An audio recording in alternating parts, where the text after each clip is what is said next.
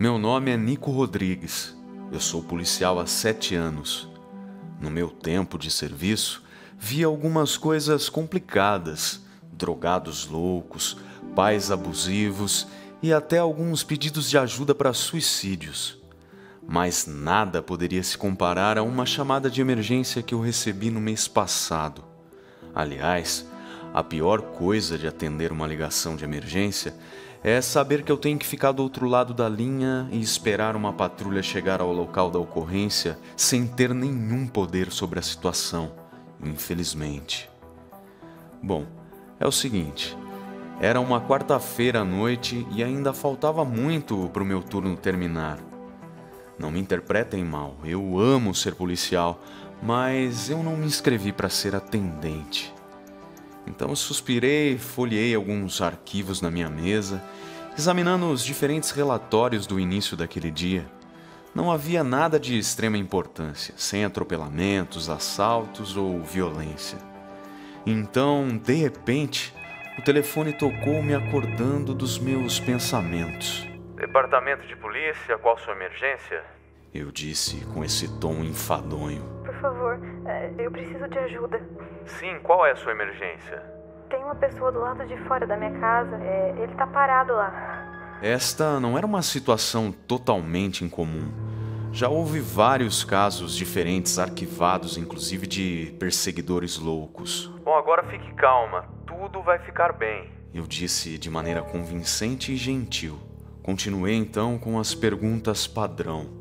E há quanto tempo ele está lá, senhora? Eu não sei. É, eu, eu olhei pra janela um tempo atrás e ele já estava lá. Ele apareceu um pouco tempo depois que escureceu. É. Isso foi cerca de uma hora atrás e ele não se mexeu e nem parou de olhar para mim. Nesse ponto, eu parei de escrever. Isso estava ficando um pouco estranho. Uma pessoa em pé em frente a uma casa, sem se mexer ou olhar para os lados. Quem quer que fosse, me dava a sensação de que ele poderia ser muito perigoso. Ok, senhora, nós enviaremos um oficial o mais rápido possível. Me passe seu nome e endereço, por favor. É Elizabeth Travini, 146, Rua Wellington. Anotei o endereço e fiz a comunicação a uma viatura que já estava em patrulha. Ok, senhora, estamos enviando um policial agora. Mas enquanto isso, a senhora poderia descrever o homem para mim? Já ouviu em algum lugar? Eu perguntei. Afinal, identificar o criminoso e me certificar de que ela estava segura eram as coisas mais importantes naquele momento. Bom, eu não conheço ele. Dá pra ver que ele é alto, muito alto. É pálido e magro. E eu acho que ele tá nu. Mas tá longe e eu não consigo saber. Ok. Você pode ver o rosto dele e descrevê-lo para mim? Não. Tá muito escuro para ver o rosto dele. Eu não sei como descrever, mas sei que ele tá olhando para mim. Tudo bem. Todas as suas portas estão trancadas? É, eu acho que a porta dos fundos ainda tá destrancada. Entendi. Então a senhora vai lá trancar e assim que trancar me avisa, tá bom?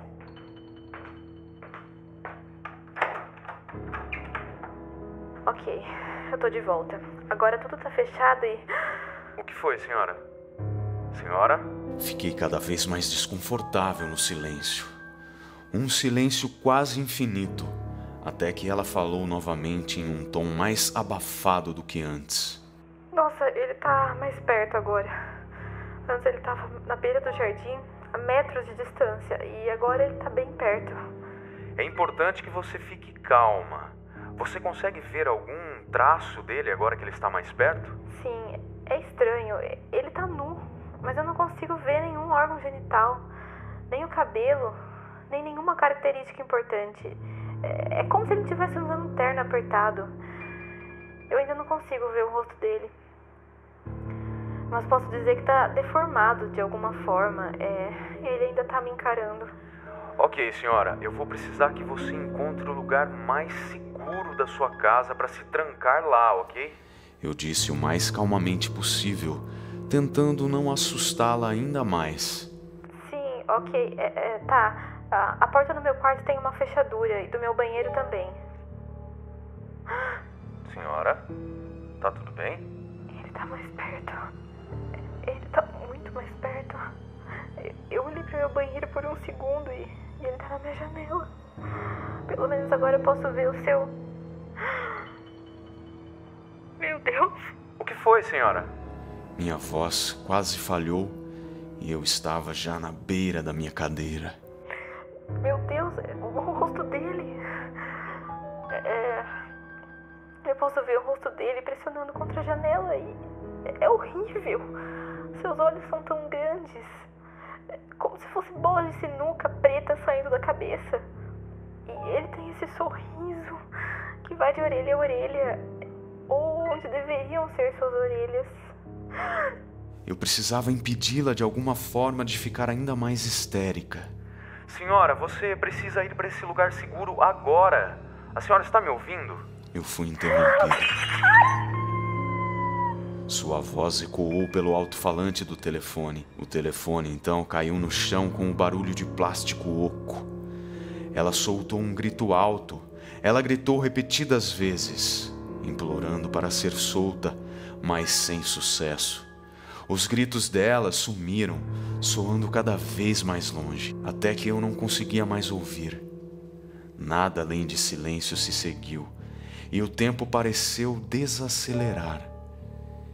Eu não sei quanto tempo eu fiquei lá parado esperando algo, algum som.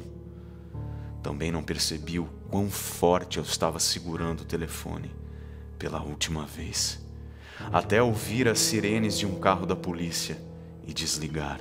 Aquele era o carro da polícia que eu havia enviado há 15 minutos.